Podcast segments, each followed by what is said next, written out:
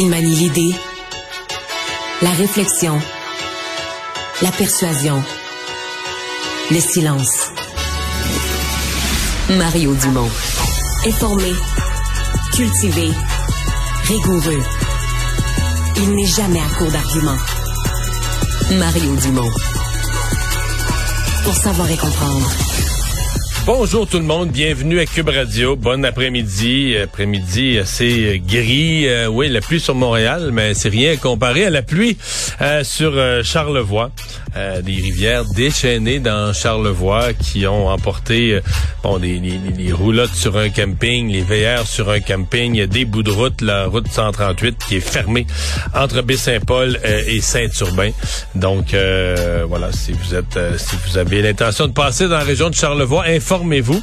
Euh, sinon, mais pour le reste du Québec, essentiellement, ce qu'on voit à la télé, ce sont des images assez, euh, assez spectaculaires. Un douloureux rappel de la puissance de l'eau et de ce que ça peut, euh, ce que ça peut emporter quand ça décolle. Donc, c'est une rivière là-bas, en fait même deux rivières qui ont qui ont débordé à cause des pluies, peut-être un peu de fonte de neige qui reste encore en montagne.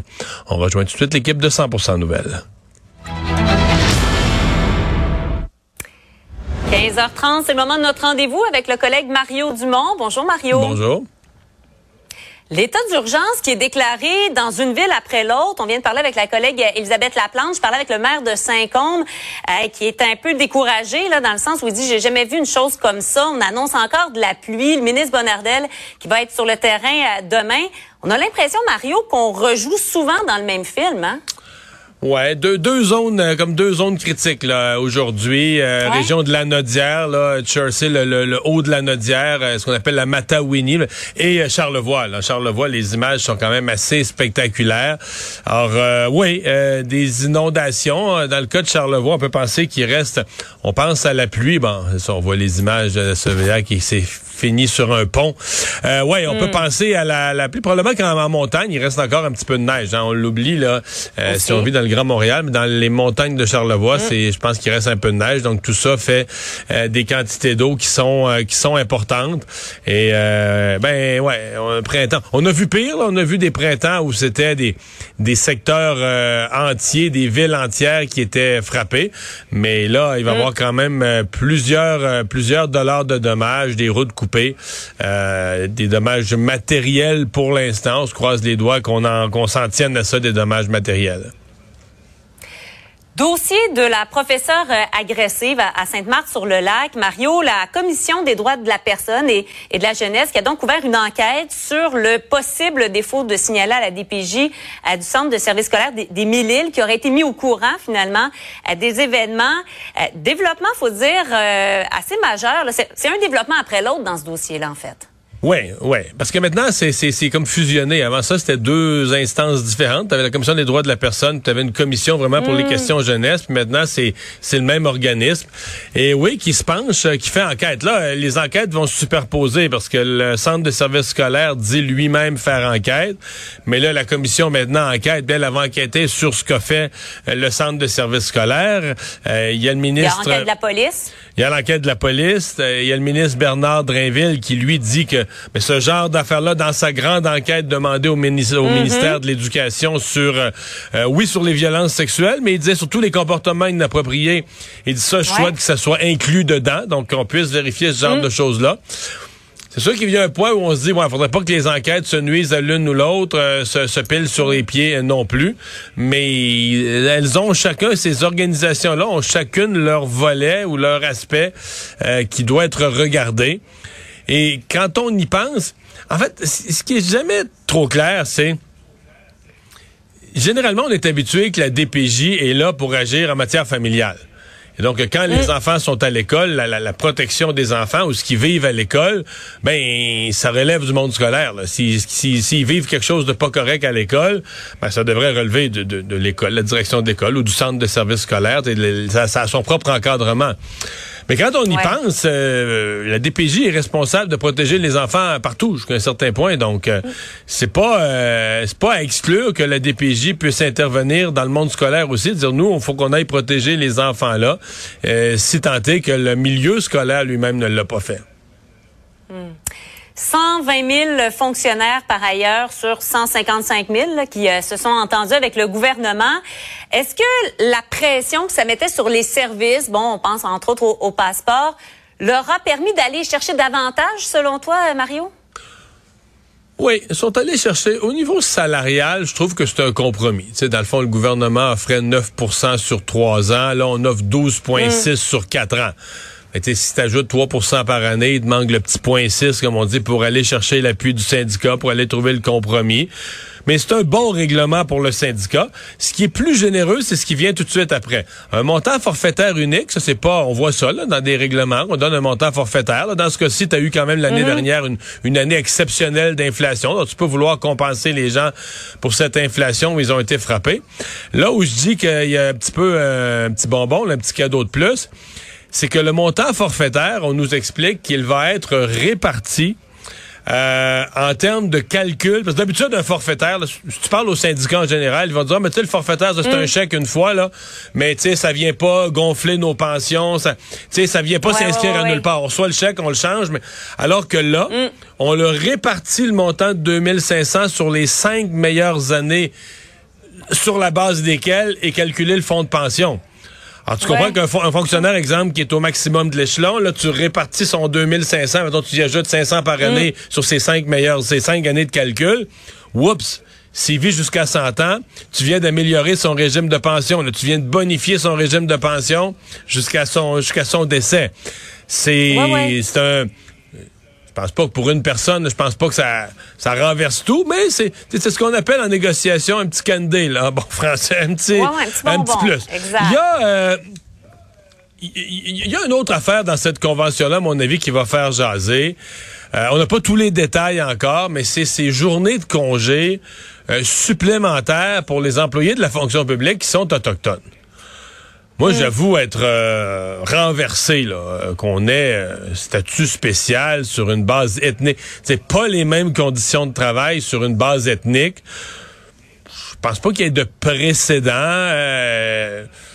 On, on, là, on défie tous les tous les concepts d'équité salariale. Il n'y a plus rien qui tient. là. T'as vraiment des, des, groupes de personnes qui, sur une base ethnique, surtout avec un privilège. Moi, Marianne, on dit qu'il faut être inclusif.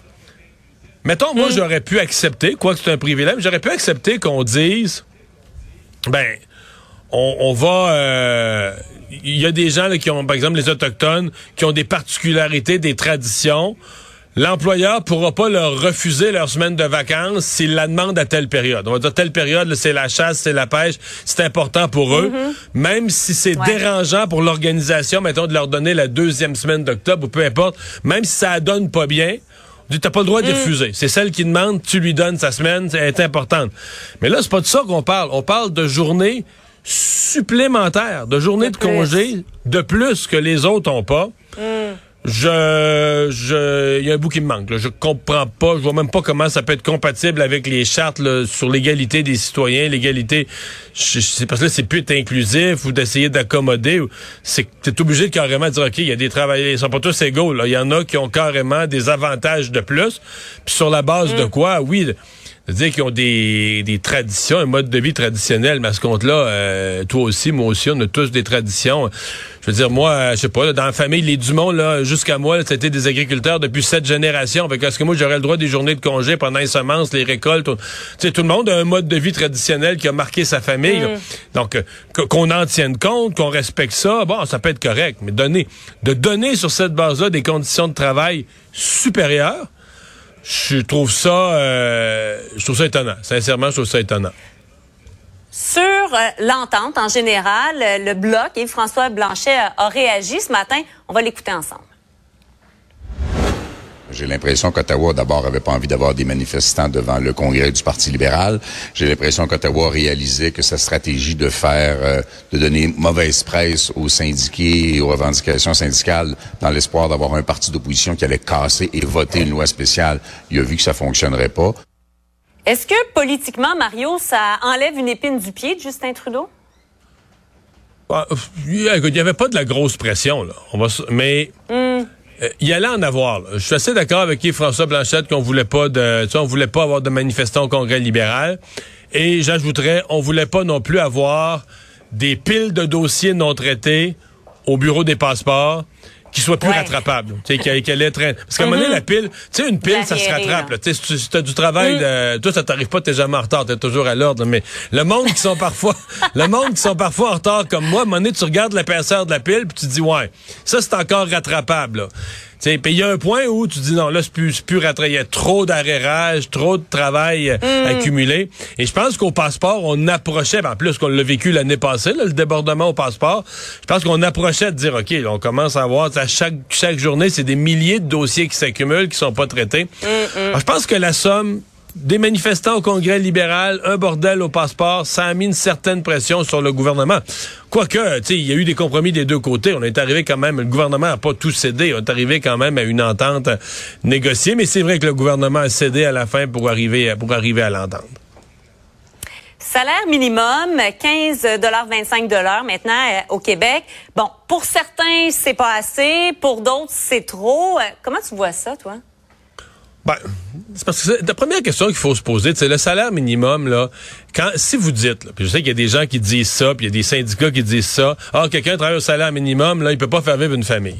Mais ça, c'est une évidence. C'est vrai, c'est clair que mm. ce n'est pas fait pour ça. C'est un salaire d'entrée dans le marché du travail, pour une première job, pour un étudiant.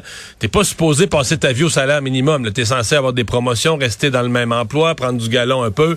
C'est ce qui est prévu. C'est comme ça que le marché du travail est pensé. Le salaire minimum, c'est vraiment dans une petite entreprise avec un job qui réclame, qui, requiert des compétences très minimales. Dans beaucoup de cas, c'est des jeunes, des étudiants ou des premiers emplois. Donc ça, c'est le concept du, du salaire minimum. Une fois ça dit, est-ce que, il a augmenté, euh, je faisais le calcul ce matin, dans le, dans le dernier 10 ans, juste pour parler de pouvoir d'achat. Dans le dernier 10 ans, le salaire minimum a augmenté de 50% puis l'inflation a été de 26 il y en a eu beaucoup dans les deux, trois dernières années, mais des années avant qu'il y avait très peu d'inflation. Quand tu prends la dernière décennie, le 2013-2023, jusqu'à l'augmentation d'aujourd'hui, donc, tu as eu 50% d'augmentation du salaire minimum, puis 26% d'inflation.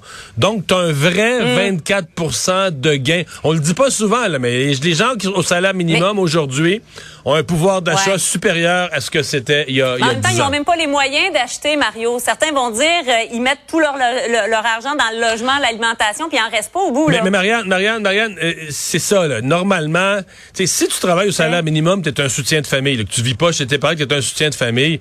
Tu vas avoir des allocations familiales, tu vas avoir une, une surprime au travail. Tu le gouvernement va te donner pas, pas des pinottes, là, mm. des milliers et des milliers de dollars supplémentaires à ton travail parce que le gouvernement reconnaît qu'au salaire minimum, tu gagnes pas assez, c'est pas un salaire pour, pour être soutien de famille. Donc même ça, mm, mm, même le gouvernement reconnaît ce fait-là et compense les gens qui travaillent au salaire minimum considérablement, surtout ceux qui ont des enfants là.